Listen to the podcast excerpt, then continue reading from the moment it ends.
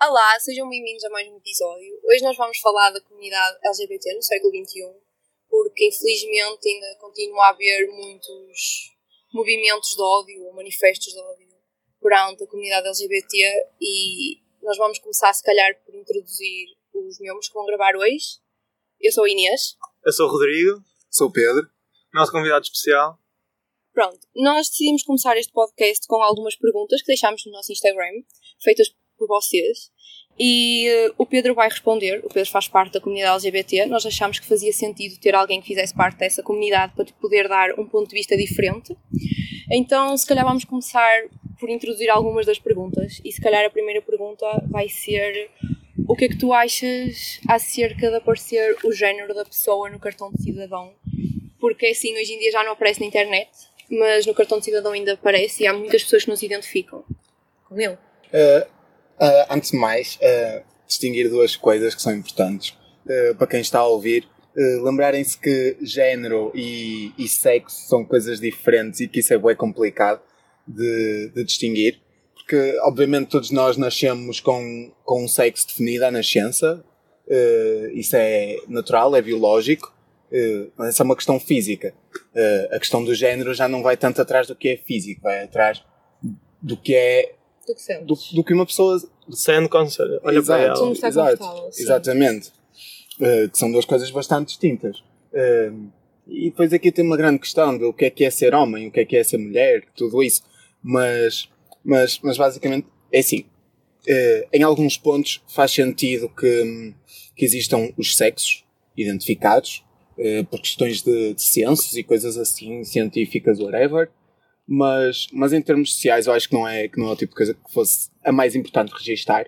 Acho que há outros fatores muito mais importantes, uh, como por exemplo uh, a etnia, que é um caso que, que já foi, que está a ser discutido, o facto de não ser abordado nos censos, a etnia das pessoas. Uh, já o sexo é uma coisa que nos define na nascença e que nada mais faz de nós. Tirando o facto que na sociedade em que vivemos, obviamente, as discrepâncias entre os diferentes sexos as condições sociais são, são bastantes. Mas, mas sim, sim devia haver acho... uma opção de não identificável, sei lá. Algo sim, assim eu acho que faz sentido, porque, por exemplo, eu identifico-me com o meu sexo e o meu género, mas há pessoas que não e sentem-se realmente mal com isso. Mas há situações em que realmente é preciso, mas, por exemplo, na internet geralmente me parece porque tu usas isso para fazer uma encomenda online, ninguém precisa saber se és homem ou mulher para fazer uma encomenda.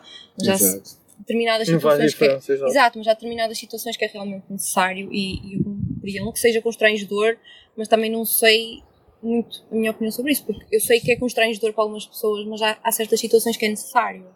Então... Sim, há situações em que é necessário, quando estamos a falar de. Lá está, por exemplo, no cartão de cidadão. O cartão de cidadão é um ótimo exemplo. Uh, opa, uh, como é que chegas ao final de 10 anos e dizes estão a nascer mais homens do que mulheres? Por uma questão biológica. Isso é necessário perceber. Uh, agora, que isso defina algo mais na tua vida para além de como tu nasceste, isso já não acho correto. Sim, é por aí. Acho que... E por exemplo, mesmo se eles fazem danças de sexo e tudo, eu, eu acho bem poder mudar o cartão de cidadão também, porque assim, se a pessoa já não se identifica com aquele sexo e já não tem nada a ver com ele, eu também acho bem. Já, já, já mudou completamente. Isso é um princípio Sim. básico. Mas há, há muita gente que ainda contra isso e que passa mesmo ódio para as pessoas que o fazem e isso é muito constrangedor. Ok, então temos outra pergunta aqui que é a sexualização dos casais lésbicos e consequente opressão a casais gays. Ora bem, uh, primeiro há uma coisa que é muito complicada uh, de, de, combater, que é a forma como gays e lésbicas são vistos dentro, dentro e dentro da comunidade LGBT e por pessoas exteriores à comunidade LGBT. Uh, para mim é um bocado estranho falar em comunidade porque estamos a fechar-nos num grupo, mas uh, para Sim. que é, seja como, é tipo a designação yeah, Exato. que as pessoas lhe dão. Uh, as mulheres lésbicas uh, são vistas como. Lá está, porque há sempre um pudor associado ao sexo por parte da mulher, à prática sexual Sim, por parte da mulher. Sim, eu não sei se tu sentes muito isso, mas eu acho que acontece muito haver sexualização de casais lésbicos e isso provocar. Em filmes assim. E isso provocar, se calhar, mais. um maior. Opa, não sei, se maior calhar, um maior. Sim, pelos casais gays porque se nós repararmos a cena clichê num, numa, num filme qualquer americano de uma festa, é, por exemplo, duas, duas lésbicas, a beijar-se e um rapaz a admirar isso. E, e, eu acho que não é só os casais lésbicos, mas sim as mulheres. Eu acho sim, ainda estão a tentar materializar muitas mulheres. Sim, sim. Ou seja, a mulher é vista como um material e como entretenimento, na maior parte das questões, infelizmente. Yeah. E, e aqui, ainda por cima no ato lésbico, eh, que é um bocado, como é que eu ia dizer, eh, eh, não é ser diferente, é, é mais do que isso. É, é um, um- haver ali um certo exotismo por ser uma cena diferente do sexo normal. E como a mulher já é algo de entretenimento, infelizmente, eh, aumenta isto. Eh, o que é que acontece? Ah, o, o homem fica super entusiasmado com duas lésbicas, eh, uma mulher se calhar até acha piada, mas depois há aqui um contraste que é para as mães ter uma filha lésbica seria mil vezes pior do que ter um filho gay. Isto são outras questões. Acaso, Mas- nunca- acho que nunca tinha ouvido isso. Também, Já, também ouvi. já, já, já, já. Já ouvi, já ouvi coisas deste género. Porquê? Porque a mulher, com, ao pensarmos numa mulher com atos sexuais, eh, torna-se tipo, púdico. A conversa muda um bocado quando falamos de sexo entre homens, eh, entre homens, ou seja, numa conversa de balneária, digamos assim, e, e homens falam das suas experiências sexuais, é uma coisa na boa. É uma coisa, até tipo, ah, fixe, ok. Eh, quando esta conversa passa para o lado das mulheres, mulheres falarem publicamente sobre sexo, passa a ser ali um tabu. E esse Sim, sim. interessante. E se forem tipo, elas, ai, quantas é que já, quantas é que, pronto, já E, e não é só isso. Se- O- Sentem-se logo que elas são umas porcas. Sim, Se é começar começarem a dizer, Exato. É, quantas mais deste, mais contas as letras de prostituta. Isso não Yeah. faz sentido. Eh, e aqui acontece isso outra vez. É quase pornográfico ver duas mulheres a beijar-se. e os homens sentido. ficam todos excitados, querem se atirar lá para o Sim, meio. por Parece a ideia de uma mulher estar a ter interação sexual. Quanto mais duas. Yeah. Por exemplo, eu estou a falar com uma amiga minha, se eu passo por ela e se eu digo qualquer coisa, tipo, na brincadeira, ou se eu chego à beira dela e tipo, meto-lhe a mão no rabo, assim, toda a gente acha normal, mas se eu vejo um amigo meu a fazer isso ou outro rapaz, toda a gente começa a criticar. Ou se virmos dois rapazes a beijar-se na brincadeira, não é na brincadeira, são gays, mas se for duas raparigas a beijar-se na brincadeira, ok, estão a brincar uma com a outra. E eu acho que ainda há muito essa mentalidade e, Isso tem a ver um bocado com, com o dito machismo negativo. Sim, Que é o quê? Eh, as mulheres eh, eh, são vistas como mais afetivas, mais emocionais, ou seja, o contacto físico, o cumprimentar de beijo, o abraço, o, o apalpão de brincadeira, como estavas a referir, são, são vistos com normalidade, porque são uma brincadeira. Eh, a mulher parecia vista como, um- como uma pessoa afetiva, como uma pessoa emocional, então não há problema em demonstrar isso. Isso é tão simples como as mulheres poderem se cumprimentar de beijo, certo? Super normal. Eh, e dois homens não poderem fazer. É tão simples quanto isso. Sim, e uma Sei. coisa que também fazem muito é, por exemplo, mães beijarem na boca aos filhos até idades, sei lá, por exemplo, 18, 19, 20, 30. Sim, sim. E, sim. e os pais, as pessoas acharem estranho, mas na mãe normalizarem isso. E é, é. São os dois pais. Sim, o material genético dos dois. E, e mete muita confusão. Por exemplo, pessoas acharem que numa mãe é normal e que num pai é estranho. Lá está. Porque ninguém Mais uma sabe a vez, está relação. a quê? Exato, e ninguém sabe a tóxicas. relação dos pais, não, não sabem como é que funciona, Exato. e- mas é normal. Acho que tem a acaso, aquele é receio e com Yeah. aquele. É assim, eu próprio percebo perfeitamente isso. Eu também me senti, sentia estranho. Hum, tinha um colega meu eh, que andou comigo muitos anos na escola. Que, hum, aliás, foi o primeiro, a primeira pessoa que eu soube que tinha alguém gay na família. Infelizmente. infelizmente. Eh, por acaso era o pai e causou-lhe causou alguns problemas. Pronto. Mas ele cumprimentava o filho de beijo na boca, sempre. Hum, e ao início era um bocado estranho. Eh, ao, ao início até, pronto, ok, é estranho porque meus pais não faziam isso. Depois normalizou-se a coisa, porque, ok, é a forma do pai dele cumprimentar. E depois, mais tarde, voltou a ser estranho pensar nisso. Eh, porque eu acho que tem a ver, mais uma vez, com, com a cena do homem ser, ser visto como um ser muito sexual. Eh, o homem, qualquer interação que tenha com intenção sexual, um homem cumprimentar uma mulher ou ficar mais tempo a conversar com uma mulher é, é visto de uma forma sexual. Sim, mesmo a nível E- de amizade. Exato, e depois temos todas- Raparigas que se dão com muitos rapazes, é uma rapariga dá por todos. É rodada por todos. sim. Infelizmente isso é mentalidade e muitas destas perguntas vão encontro disso, que é, são coisas até normais, mas as pessoas desnormalizam por causa de ainda haver muito machismo. Sim, tem a ver com o machismo, com o preconceito constante. E é por aí, depois as questões das violações e tudo. Mas já há estudos sobre o quão saudável será ou não a interação entre pais e filhos, seja independentemente do sexo, um, o cumprimentar de beijos. Parece que dá- pode dar uma ideia errada Sim. na cabeça de uma criança, não sei o quê, mas Sim, trata-se por assim. exemplo, Eu, eu nunca, nunca fiz isso. Então, tipo, para mim é estranho. A mim também. Quer yeah. seja com sexo ou outro, Yeah. é, é, é É estranho. por, por acaso a primeira vez que eu vi isso achei estranho. É, é um bocado estranho, mas tipo, não, não vou diferenciar após ser um pai ou uma mãe. Claro, Exato. Mas há pessoas que realmente fazem isso. É como, por exemplo, uma coisa que me custa muito entender, e pode ser também pela forma como eu cresci, os meus pais são, são relativamente jovens. A minha mãe tem, por exemplo, 42 anos. A maior parte dos meus amigos, os pais são muito mais velhos. Sou tipo da idade da minha avó. Minha mãe foi mãe mesmo. É verdade, a sério. A minha mãe tem tipo 64 anos, eu tenho amigos meus que os pais têm mais ou menos essa idade. E assim, o que mete muita confusão é às vezes ouvir pessoas a dizer ai, antes gay do que ladrão, ou se um dia o meu filho me Sim. disser que é gay não deixa de ser pessoa, aceito na mesma, mas vai doer muito, ou se disser se a minha filha disser que é lésbica, eu vou aceitá-la na mesma, mas vai-me doer. Por exemplo, eu não sei se é por causa de ter nascido, assim, a minha família é relativamente jovem, então nunca me Nunca, Nunca me, nunca me ensinaram a dizer, olha, aquele homem é gay, não podes falar para ele. Aquele senhor tem uma cor diferente da tua, não podes falar para ele. Tem uma religião diferente, não podes. Por exemplo, nunca fui, nunca fui obrigada a fazer nada do que eu não quisesse, mesmo seja seguir a religião católica, seja. Opa, tudo. Os meus pais sempre me deram liberdade para poder escolher a minha religião, para poder ser quem eu quisesse, e eu acho que isso foi muito bom e que tenho muitos bons ideais por causa disso. Então custa-me um bocado entender quando ouço essas frases, porque eu penso, damn, quando eu tiver um filho, eu não quero que ele ouça isto. Como é que, por exemplo, É. se eu é ouvisse como a a minha mãe a está a dizer- evoluir agora. se eu tivesse um se eu tivesse um pai a dizer isto, eu ia ter medo de lhe contar que era gay ou que era lésbica, porque eu ia pensar, eu vou desiludi-lo. Vou, desiludi-lo, Ele vai ficar triste. Sim.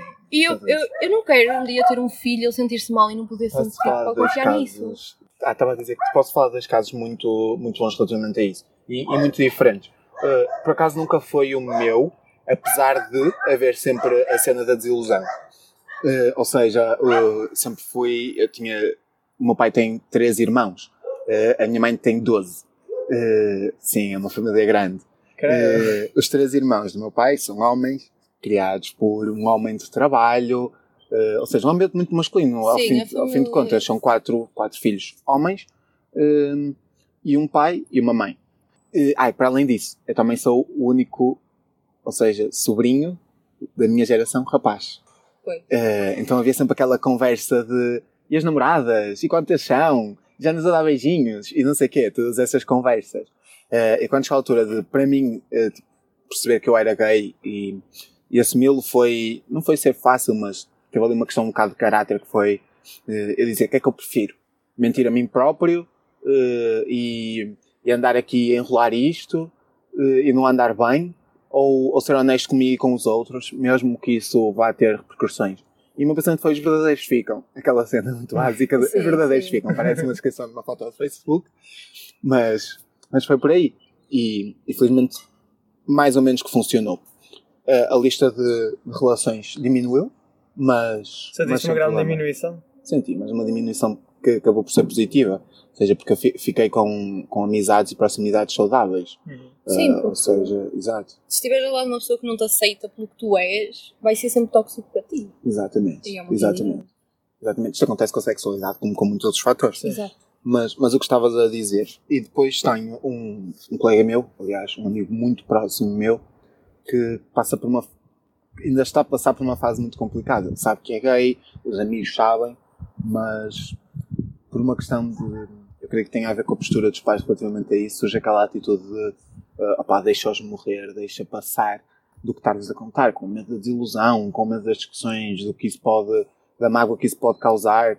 Uh, isso realmente cria um, um ambiente negativo. Como é que tu consegues estar confortável na tua casa com os teus pais quando as pessoas com quem tu comes à mesa todos os dias uh, são as que sabem és. menos quem tu és? Exato. Exatamente. E esperar, É. e depois eles se calhar até morrem e ele fica aquele peso consciente se calhar Ah, nunca lhes contei. Pois, mas agora está naquela de eu prefiro não lhes contar, prefiro que não saibam. E, e isso é tão negativo. Eh, E por outro lado, aconteceu uma coisa muito positiva na minha vida que foi ter uma irmã mais nova. E, e ao perceber o que é isto, de ser gay, de ser. Porque eu, eu vou, vou contra muitas normas dos meus pais. Eu sou gay, sou. eh, sou da área das artes, que por si já é um bocado complicado. Eh, os meus interesses eh, sociais e políticos são muito contra as ideias dos meus pais. O meu pai é extremamente capitalista. Enquanto eu sou uma pessoa completamente contra o capitalismo e, e, Sim, e eu, eu sinto muito isso porque, por exemplo, em- isso acontece não tanto com os meus pais, mas com os meus avós. E, haver ali um choque de ideias. Sim, e há muitas vezes choques de ideias, mas, por exemplo, eu acho que é bom porque eles nunca me prenderam essas ideias e sempre me Isso é deixaram. positivo. E isso muitas é vezes eles até fazem de propósito para me picar, para eu começar a responder e para eu começar a tentar Evoluir. E eles é, olha, não respondeste a isto, não sei o quê. E, e eu acho que também é bom, porque eles também vão tentar fazer com que eu vá evoluindo. Dá-te um espaço para haver eh, uma discussão saudável e agradável. Isso é muito bom. E ali acontece, acontece que lá está. Eu sou uma- um contrassenso contra tudo o que o meu pai achava que eu iria ser. Não é? Eh, ou seja, o meu pai adota um filho, porque eu sou adotado. eh, o meu pai adota um filho. eh, ok, é um rapaz e tal, vai ter namoradas, vai não sei o quê. E, e durante muito filhos, tempo, assim. isto foi o pior erro que eu cometi na minha vida. Durante muito tempo eu disse que ia ser médico. Ou seja, eu, eu, ainda alimentei as esperanças. E depois saiu um filho gay, artista, eh, socialista, eh, eh, super eco-friendly e cenas derivadas com tendências para o vegetarianismo. Eh, é complicado para um pai lidar com isto quando tem ideias formatadas. E quando, ainda por cima, impõe essas ideias a um filho. Cria um filho com aquelas expectativas. E o filho depois chega àquela fase e fogo, vou estar sempre a desiludir os meus pais. Sempre. É um- uma constante e é negativo.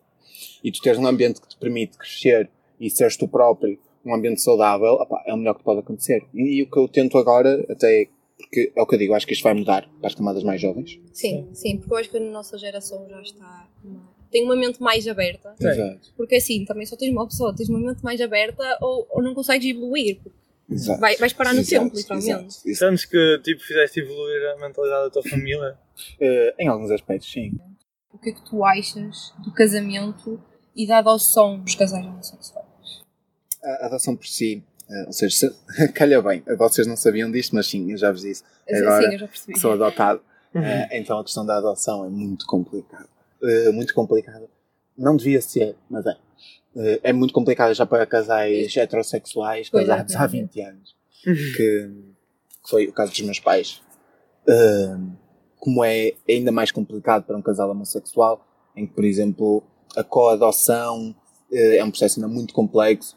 Eh, eu vou usar mais ou menos a minha perspectiva de como isto deveria ser, mas é a minha perspectiva. Eh, eu creio que o casamento eh, entre pessoas do mesmo sexo era um bem mais que necessário há bastante tempo. Eh, porque vamos, vamos, eu dou sempre este exemplo muito básico, que é o exemplo mais básico. Ok, um, um casal heterossexual, pensem nos vossos avós, vocês que estão a ouvir também podem pensar nos vossos avós ou alguém que vos é próximo, já com uma certa idade, com uma relação já de muito tempo, eh, eh, são idosos, já têm os seus 40, 50 anos de casados. E a certo momento um deles eh, tem um problema gravíssimo de saúde, fica internado durante bastante tempo.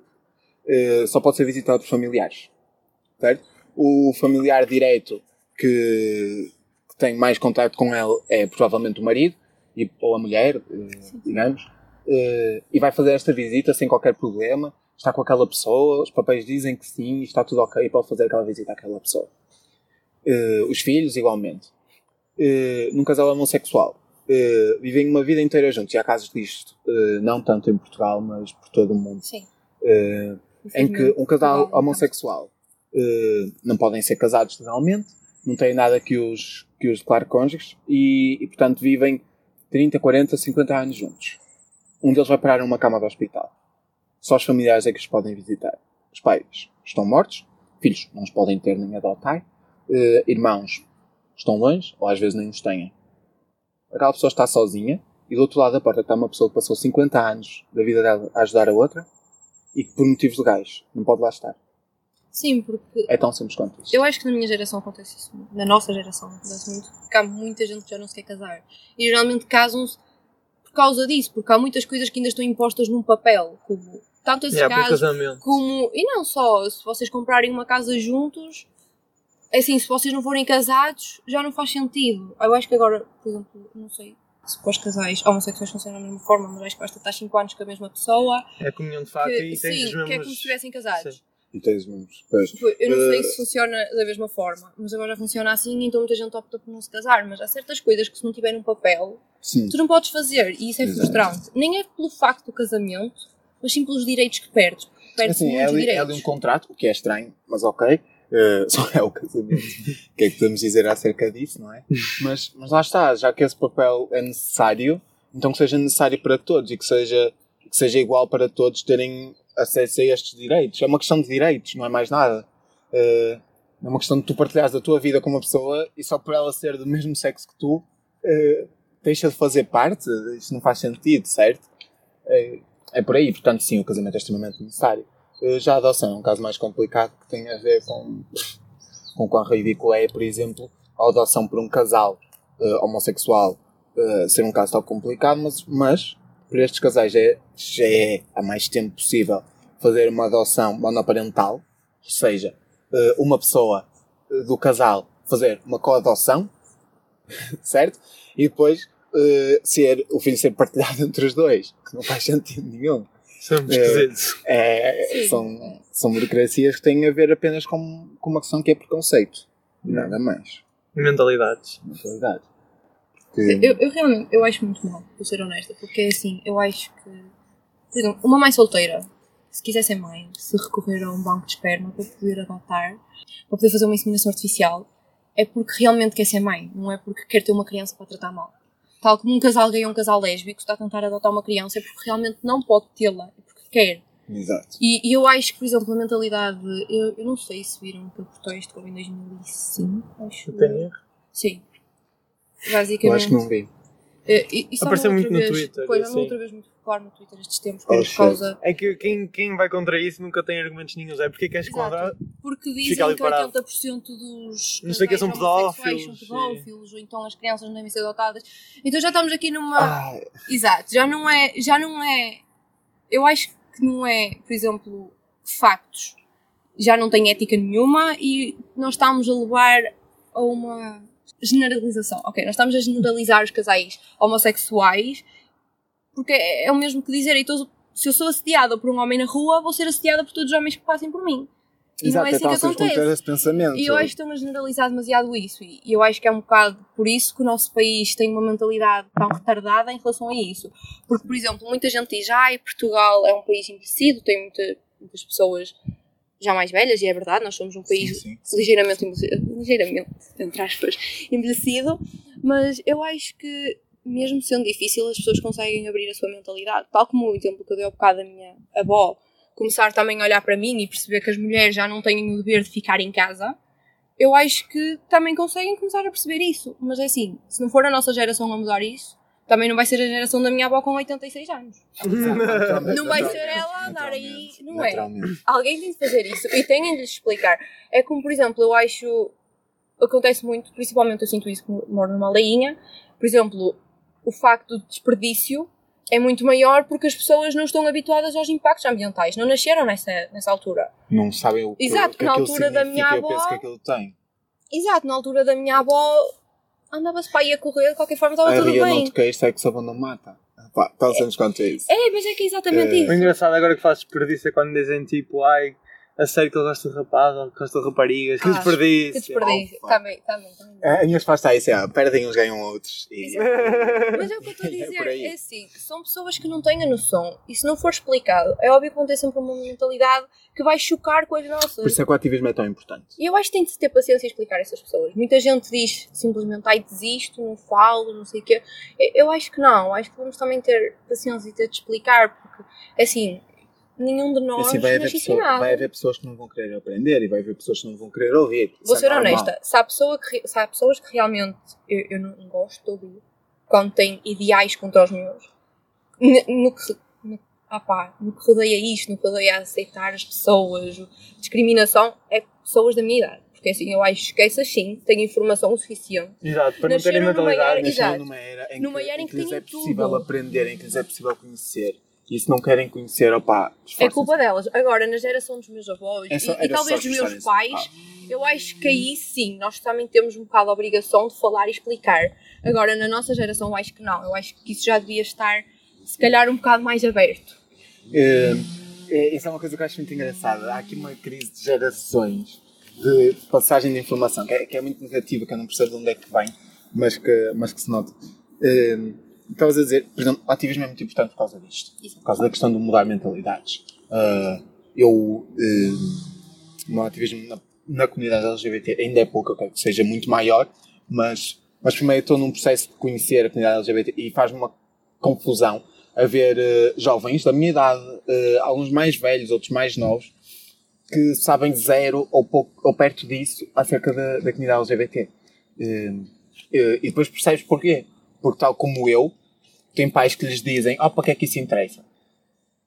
Sério? Uh, uh, meu pai chegou-me a dizer várias vezes, ah, tu não vais mudar o mundo sozinho? Não, claro que não. E ele, então, para que é que andas aí, a ir a marchas e a ir a não sei o quê, não sei o que mais. E é muito simples. Primeiro por uma questão de respeito. Por respeito a todas as pessoas que tiveram que dar a cara e o corpo, uh, a própria vida, as suas famílias, que tiveram que ceder tanta coisa para que eu hoje pudesse sair à rua, dizer que sou gay, com uma bandeirinha às costas e legalmente poder ser eu. É uma questão de respeito. Uh, e segundo, para poder fazer melhor e mais. Para poder passar aos outros aquilo que me foi passado a mim, aquilo positivo, não é? Depois tem que haver um filtro do que é positivo e do que não é. Como quando vem com a conversa, ah, então para que é que. Desculpem o calão, para que é que os paneleiros vão andar a pintar passadeiras na rua? Uh, bro, isto tem uns motivos, tem causas. Vai pesquisar. Tão simples quanto isto. A informação está aí. As pessoas que não a querem compreender, só não querem, só não a percebem porque não pesquisam, porque não se informam. Uh, mas claro, passa por nós, que fazemos parte da comunidade ou que temos interesse sobre isso, fazer esta informação chegar. Mas vai haver sempre alguém que não vai querer ouvir. Uh, mas é continuar a tentar. Sim, e, eu acho que é tudo um bocado de falta de informação. Por exemplo, na Polónia há free zones para pessoas gays e pessoas lésbicas e não faz sentido. free zones é péssimo. Não faz sentido. E, e é assim. Todo o sítio devia ser. Por amor de Deus. É assim. Tem pessoas da nossa idade lá. É normal. E porquê que não há. Porquê que não há esse conceito? Porquê que não falam disso? Porquê que são pessoas discriminadas? Não faz sentido. Acho que Tal como na América os negros são discriminados. Acho que isso vai vezes. naturalmente fazer parte da evolução deles, como, yeah. fazer parte, como fez parte da nossa. A, geração, a nossa geração tem mais agora informação e acho que foi o que fez agora o boom de tudo. Antigamente Sim. não havia muito como comunicar para outros lados e perceber o que é que andava a acontecer no outro lado. Sim, acho após 20 tudo... anos de redes sociais e coisas assim, finalmente estamos a conseguir dar uns passinhos nisto. Uh, Sim, eu acho que em tudo houve uma evolução. Pequena, mas evolução. E, e, isso não é mau, mas não é o suficiente também. Exatamente. E, e é como em tudo. Em tudo o que aconteceu até agora houve evolução, mas não o suficiente. Exato, foi, foi parte, mas lá está, é, é, parte de um processo. Nós, se calhar, estamos a começar uma coisa bastante nova que, que ninguém antes começou. Eh, da mesma forma que pessoas na era dos nossos pais começaram um ativismo que nós uh, estamos a receber que recebemos com naturalidade e que para eles foi um princípio Sim, ideal. Eu acho que basta olhar para a nossa infância. Eu, na minha infância nunca vi, sei lá, uma revolução ou, ou uma marcha ou uma greve, uma greve climática, ou uma revolução da comunidade LGBT. Eu nunca vi isso quando era pequena. É, é normal e eu compreendo que seja mais estranho para pessoas, se calhar, mais velhas que eu, porque assim, a minha adolescência foi. Eu vi isso e passei na minha adolescência a ver isso, e até eram ideais com que eu me identificava, mas assim, pessoas que nasceram e foram habituadas em que tens de ter uma família tradicional, em que o teu filho tem de ir para a tropa, a tua, mulher tem, a tua filha tem de ficar em casa, ela tem de aprender a as arrumar. Chamo essas pessoas as vítimas de salazarismo, percebes? Uh, chamo essas pessoas as vítimas de salazarismo porque muitas delas não, não viveram intensamente aquilo que foi um, aquilo que foi 25 de Abril? Sim. o pré-25 uh, de Abril, mas no pós uh, as pequenas zonas Pá, não vamos falar de grandes cidades, tipo Porto, Lisboa, Coimbra. Eh, vamos falar das pequenas cidades, das pequenas localidades. Eh, continuaram com aqueles ideais. Aqueles ideais ficaram entranhados naquelas pessoas. A ideia do trabalho, a ideia da, da família tradicional, os três Fs, Fado, Fátima e futebol. Uh, Nunca é, tinha ouvido isso, para cá. É, é, fruto, é fruto da cultura salazarista. E uma das coisas que vem daí é a falta de partilha de informação. Lá está, durante todo aquele período não houve partilha de informação que é que acontece? Estas coisas que nós fazemos agora em Portugal aconteceram nos Estados Unidos, as primeiras marchas LGBT, por questões ambientais principalmente, vocês sabem disto, acontecem no final dos anos 60, meu. Há anos. E Mas cá, aqui estão anos cá, de luz à frente de Portugal. Lá está. E cá nós estamos num, num terceiro mundo. E cá e no resto da Europa, porque toda a Europa sofreu com. Com, com e mesmo assim conseguimos não ser os piores de sempre. Sim. Há países muito piores. Exato, o nosso país, se nós formos a ver, Comparar temos até. evoluído e apesar de ainda ser muito grande e ainda ter muito para combater, Exato. não é dos piores. Temos países muito pior que nós. Países que fazem parte da União Europeia estão muito pior que nós. Ah, falaram, falaram de uma, mas falaram de uma coisa relativamente a Portugal que eu, não, que eu nunca tinha pensado e que é verdade. Uh, Portugal tem uma, uma política do não é comigo. Que é o que faz parecer que as coisas estão melhores do que, que realmente estão. É o não é comigo. Uh, isto vem de quê? eu nunca tinha percebido isto.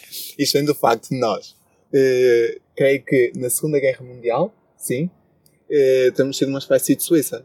Os neutros Uhum. Isto foi estupidamente problemático, porque fez com que Portugal tomasse uma atitude não é comigo, não me vou chatear, não me vou mexer. É, uma passividade ali. Então nós mantivemos passivos até há bastante pouco tempo. Ou seja, a geração dos nossos pais viu esta passividade como uma naturalidade total. Uh, não é comigo, não me vou meter. Estou fora. Então mantemos a paz. Opa, o português está na paz. uh, e, e, agora, uh, por exemplo, o que é que nós percebemos agora quando começam a haver manifestações LGBT a crescer? quando começa a haver ativismo por, por, parte das comunidades raciais inferiorizadas, um, não falando só da comunidade negra, comunidade cigana, entre outras, uh, e que isto mexe connosco, aí começas a ver disparos para todo o lado. Ou seja, começas a ver o neonazismo a aparecer, começas a ver o, as comunidades anti-LGBT a aparecer, e isto porquê? Porque já passou a ser connosco. E, e por muito mal que isto seja, nós ainda estamos a tirar o lençol. O problema é esse. O problema acho que é esse. É nós achamos que até estamos bem, mas à medida que vamos tirando o lençol, vamos descobrindo camadas de problemas que, que estão enraizados na nossa cultura. Por acaso eu vi uma coisa fixe hoje, que foi na Grécia, que foi, foi acho que foi abolido, não foi abolido, foi tipo, foi julgamento e foi tipo reprovado um, um partido que já, estava, que já estava tipo a ter funções e que até tinha muitos muitos deputados no Parlamento um partido neonazi. E ah, eu fiquei, nós, graças nós a Deus, um que. Nós temos um chega em Portugal. Yeah. Mas que esse agora um foi aprovado e que continua a crescer, infelizmente. Temos, olha, temos aqui mais uma última pergunta. Força. Temos que é muita, que muita gente considera a sexualidade como uma escolha. E tipo, se já sentiste isso e o que é que tens a dizer relativamente a isso? A, a minha primeira coisa a dizer relativamente a isso é que é assim. Uh, a questão da escolha significava que toda, todos os membros da comunidade LGBT, para além de serem gays, lésbicas, uh, queer people, transexuais, bissexuais, eram também um bocado masoquistas. Um, porque uma pessoa fazer uma escolha que sabe que à partida lhe vai causar sofrimento dores de cabeça muito grandes, uh, dificuldades em ter uma vida social uh, e, e, amorosa estável, uh, dificuldades em ser visto como normal aos olhos da sociedade, da religião, da política, do meio familiar, isto significava que, que estas pessoas eram masoquistas, acima de tudo. Porque ninguém escolhe isto. Acreditem que ninguém escolhe isto. Não que ser gay seja algo mau, mas as consequências de o ser na sociedade em que vivemos são péssimas. Uh, e não, não era uma escolha. Não é uma escolha. Não é. Infelizmente. Uh, infelizmente. Felizmente não é uma escolha, é uma coisa que faz parte de ti. É, é algo que tu sentes. Uh, é uma questão. Se formos a ver, o que é que é, o, o é, que é a nossa atração para outra pessoa? Essa atração para outra pessoa envolve um, uma data de fatores. Personalidade, mas até que ponto é que esta personalidade tem a ver com o sexo? Não, não tem. Personalidade tem a ver com, com aquilo que a pessoa é. Uh, a atração física uh, a atração física que desperta coisas hormonais no corpo e cenas assim por aí além. Não se escolhem. Sim, eu acho que não. Não se escolhem porque. Alguma vez, sabes que, não sei se tu já tens noção disso, tu és de artes. Eu já vi tipo aquela cena de. Uh, Artista é... Não, isso também, isso também. Mas para além disso, ainda há outra teoria que é tipo: há alguns que vão para artes, tipo, escolhem ser gays porque querem tipo ter. Ah. Imagina tem, não é prioridade, tem, Sim, são fa favorecidos, muito... estás a ver? Não, porque, porque o pessoal dessa área é. Há uma ideia de que o pessoal de artes. E é uma ideia. Não é, é uma assim, ideia, é, é a realidade. Uh, que é, diz isto, diz, é assim, eu, não, eu não sei, mas isso acontece muito comigo, que é. Eu, eu às vezes, nem sempre, eu acho, por exemplo, hoje estou tipo super básica, mas há dias que eu tipo, acordo, apetece maquiar-me todas as cores e eu ando. Há vezes quando tipo um molho de cada cor. Então muitas vezes perguntam-me, chegam tipo à minha beira, tipo, as três primeiras perguntas que me fazem é tipo, se eu sou de artes, se eu sou lésbica, é, é tipo, é tipo, olha, és de artes, és lésbica, ou tipo, é, são perguntas bem tipo, ah, é tipo, os teus pais, como é que isso? E eu tipo, por eu estar vestida de outra cor, ou por eu estar vestida de outra forma, de uma forma Exato. menos simples, as pessoas ligam muito isso. E, eu, e a primeira pergunta que me fazem é logo, tipo, és de artes? Ah. E a segunda é, tipo, és lésbica ou és bi? Porque levam sempre isso e, e é um bocado mau. Honestamente, eu acho que eu é digo, mau. Eu digo já uma coisa. Uh, uh, a cena do, do pessoal da arte ser, ser mais aberto é, é, se calhar é um bocado de realidade, percebem? Uh, mas não é, não, é, não é por sermos gays ou por sermos lésbicas. Não somos todos gays, nem somos todos, todas lésbicas. Uh, quer dizer, na minha turma tínhamos uh, dois gays, uma rapariga bissexual e uma indefinida. Nós costumamos dizer isto. Era, era por aí, num, num, grupo de 30 pessoas. O que é que é isso? Somos uma minoria até dentro de. É uma pequena mi minoria. Não, mas agora em relação para isso que tu disseste, qual é a tua opinião em contra as pessoas bis? Porque muita gente acha que ser bi é ser indeciso. Porque é impossível Boa, amar homens e mulheres. Não é. Não creio que seja. Uh, não creio que seja, porque uh, eu acho que a ideia do indeciso vem da, da tal, daquela fase na adolescência que todos, todos, ou a maior parte passa, que tem a ver com a questão de, da, sexualidade. Uh, da sexualidade. Porque até um ponto nós não questionamos isso, obviamente. Eu vou namorar com uma menina no infantário, eu vou namorar com uma menina na primária, no ciclo se calhar vou namorar com uma menina, e depois daí para a frente logo se vê, e quando chega ali logo se vê, começam a surgir questões, mas são questões naturais, são as nossas hormonas que estão a estabilizar-se, uh, são coisas que acontecem no nosso corpo que nós não compreendemos. Sim, Normal. infelizmente há muita gente que, que recusa essas questões. Eu, eu olha, há eu muitas opinião pessoas que explorar que... tudo. Sou mesmo. Exato. Eu, eu, por exemplo... Ou seja, se tu sentes uma atração, não podes... Porquê é que tu vais negar isto, certo? Porquê é que tu vais estar a combater isto? Eu acho que, tipo, a pergunta é simples. Eu já me perguntei várias vezes, será que eu sou bi? Porque assim, eu tenho a certeza que gosto homens, mas eu já pensei, será que eu sou bi? E, e é assim, é simples. Se tu nunca tiveres nada, tu nunca vais saber. Exato. E, por exemplo, eu nunca senti atração medo. por uma rapariga ao ponto de ter alguma coisa, mas se um dia sentir, eu não vou recusar a tal por causa de... E é ok, e, e pronto, nesta idade. E há, há fases também, depende Sim. do momento. Sim, Isto exato. não é uma coisa tipo fixa, é tipo. uma coisa fixa, super estável, não, não é? Não é, eu agora, eu agora sou bi, daqui a uns anos sou hetero e depois volto a ser bi. Não, não é, é basicamente isso. Há uma, há, uma, há uma estabilização, ou seja, passas ali por um processo em que te questionas, por exemplo, a minha mãe fala disto comigo abertamente, que foi, houve uma altura, eh, isto já há muitos anos, ou seja, a minha mãe com a minha idade, eh, houve uma altura em que a minha mãe achava que seria lésbica numa fase em que, uh, em que estava a crescer, em que estava a desenvolver, as hormonas trabalham, fazem cenas delas que tu nunca percebes o que é, e depois chega ali uma fase em que tu estabilizas e percebes quem é que tu és. Uh, é para umas pessoas isso acontece mais cedo, para outras mais tarde. E sim, pode haver ali uma fase de indecisão. Mas a atração por pessoas dos dois sexos não é uma indecisão, é quase que um equilíbrio. Porque uh, eu acredito, a teoria que para mim melhor reflete o que acontece na, na questão da sexualidade e que faz mais sentido é a teoria hormonal. Ou seja, que hum, as hormonas que são produzidas no nosso corpo e que são produzidas no corpo da outra pessoa reagem de formas diferentes, certo? As produções de testosterona, de progesterona, de cenas assim, todas as temos, mas em níveis diferentes. Eu acho que é um equilíbrio entre isto. Um, eu acho que é a teoria que biologicamente melhor pode explicar isto. E, estas, estas hormonas alteram-se ao longo da vida, certo? Sim, Quando somos crianças são, estão quase estabilizadas, depois passamos ali pela chamada puberdade, que para um está a começar, para outro está a acabar. Para outros... Sim, temos em alturas diferentes, todos nós passamos por isso em alturas Exato. diferentes, então e... nunca vai ser igual, o nosso processo nunca vai ser igual. Exato. E, e ali há, um, há ali um desequilíbrio que depois se vai estabilizar em alguma das coisas. Hum, à partida, à partida. Por exemplo, há casos de pessoas que vivem a vida toda crendo que são heterossexuais e a certa altura, mais tarde, nos seus 40, coisas assim, começam a sentir atração por pessoas do mesmo sexo. Uh, e isto não é uma escolha, nem é uma indecisão. É um processo natural. É, é um processo natural, é normal. A bissexualidade é normal também. Porque, porque é este equilíbrio e este processo. Não quer dizer que a pessoa seja indecisa, que tá, ah, não sei do que é que gosto. Não. Opa, tá, costumo dizer, tu comes só carne? Como? Tu comes só peixe? Sim. Ok, mas podes comer carne e peixe, não podes. É igual. É exatamente igual. Não tens que ser uma coisa, não tens que pertencer a uma caixa.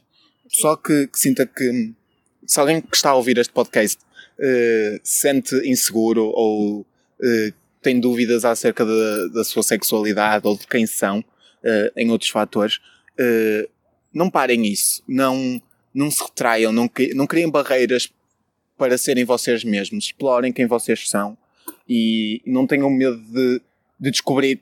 Podem chegar a um ponto em que correu mal. Ok, correu mal, voltas atrás, dás outro passo. Mas, mas nunca, nunca parem de explorar quem vocês são pelo medo de que, de que alguém vos vá julgar ou de que, ou de que vão ser rejeitados. E acho que é isso. Sim, esperamos que tenham gostado e que este podcast realmente vos tenha ajudado e com que, fa que faça com que vocês se calhar abram mais a vossa mentalidade, que tenha tirado também as vossas dúvidas, porque nós não Exatamente. apresentámos todas as perguntas, senão ia ficar muito longo, mas como nós escolhemos tipo as perguntas se calhar mais básicas hum. e mais. Para dar a perceber um bocado mais, de outras perspectivas até. Sim, aquelas questões mais complicadas. Pronto, e esperamos que tenham gostado. Até ao próximo episódio.